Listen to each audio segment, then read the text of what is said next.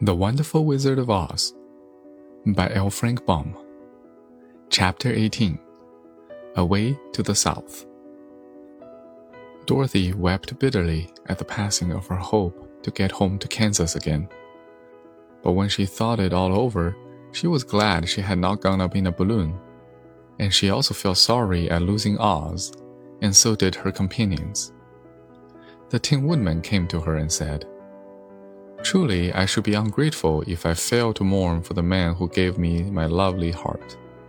I should like to cry a little, because Oz is gone, if you will kindly wipe away my tears, so that I shall not rust. With pleasure, she answered, and brought a towel at once.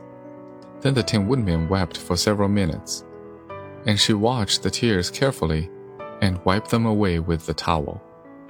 When he had finished, he thanked her kindly and oiled himself thoroughly with his jewed oil can to guard against mishap. The Scarecrow was now the ruler of the Emerald City, and although he was not a wizard, the people were proud of him. For they said, There is not another city in the world that is ruled by a stuffed man. And so far as they knew, they were quite right. The morning after the balloon had gone up with Oz, the four travelers met in the throne room and talked matters over.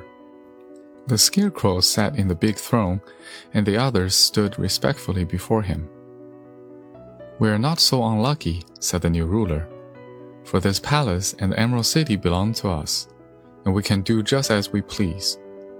When I remember that a short time ago I was up on a pole in a farmer's cornfield, and that now I am the ruler of this beautiful city I am quite satisfied with my lot. I also, said the Tin Woodman, am well pleased with my new heart, and really, that was the only thing I wished in all the world. For my part, I am content in knowing I am as brave as any beast that ever lived, if not braver, said the Lion modestly. If Dorothy would only be contented to live in the Emerald City, continued the Scarecrow, we might all be happy together. But I don't want to live here, cried Dorothy. I want to go to Kansas and live with Aunt Em and Uncle Henry. Well, then, what can be done? inquired the woodman. The scarecrow decided to think, and he thought so hard that the pins and needles began to stick out of his brain. Finally, he said, Why not call the winged monkeys? And ask them to carry you over the desert. I never thought of that, said Dorothy joyfully. It's just the thing. I'll go at once for the golden cap. When she brought into the throne room, she spoke the magic word, and soon the band of winged monkeys flew in through the open window and stood beside her.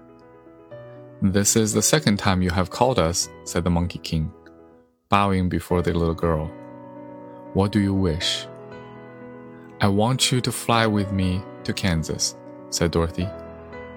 But the Monkey King shook his head. That cannot be done, he said. We belong to this country alone and cannot leave it. There has never been a winged monkey in Kansas yet, and I suppose there never will be, for they don't belong there. We shall be glad to serve you in any way in our power, but we cannot cross the desert. Goodbye and with another bow, the winged monkey spread his wings and flew away through the window, followed by all his band. Dorothy was ready to cry with disappointment. I have wasted the charm of the golden cap to no purpose, she said, for the winged monkeys cannot help me. It is certainly too bad, said the tender-hearted woodman. The scarecrow was thinking again, and his head bulged out so horribly that Dorothy feared it would burst. Let us call in the soldier with the green whiskers, he said, and ask his advice. So the soldier was summoned and entered the throne room timidly. For while Wizard was alive, he never was allowed to come farther than the door. This little girl, said the scarecrow to the soldier, wishes to cross the desert. How can she do so? I cannot tell, answered the soldier for nobody has ever crossed the desert, unless it is Oz himself. Is there no one who can help me? asked Dorothy earnestly.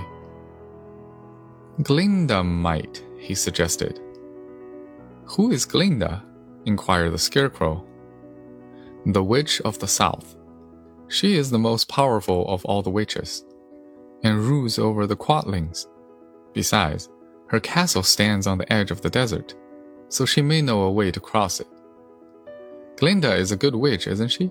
asked the child. The Quadlings think she is good, said the soldier, and she is kind to everyone. I have heard that Glinda is a beautiful woman who knows how to keep young in spite of many years she has lived. How can I get to her castle? asked Dorothy.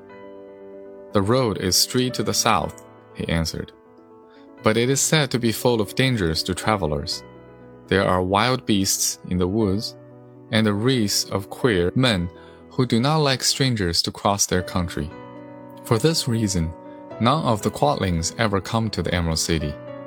The soldier then left them, and the Scarecrow said, It seems, in spite of dangers, that the best thing Dorothy can do is to travel to the land of South and ask Glinda to help her. For, of course, if Dorothy stays here, she will never get back to Kansas. You must have been thinking again, remarked the Tin Woodman. I have, said the Scarecrow. I shall go with Dorothy, declared the Lion, for I am tired of your city and long for the woods and the country again. I am really a wild beast, you know. Besides, Dorothy will need someone to protect her. That is true, agreed the Woodman. My axe may be of service to her, so I also will go with her to the land of the South. When shall we start? asked the Scarecrow. Are you going? they asked, in surprise. Certainly. If it wasn't for Dorothy, I should never have had brains. She lifted me from the pole in the cornfield and brought me to the Emerald City. So my good luck is all due to her, and I shall never leave her until she starts back to Kansas for good and all. Thank you, said Dorothy gratefully. You are all very kind to me, but I should like to start as soon as possible. We shall go tomorrow morning, returned the Scarecrow. So now let us all get ready, for it will be a long journey. End of chapter 18.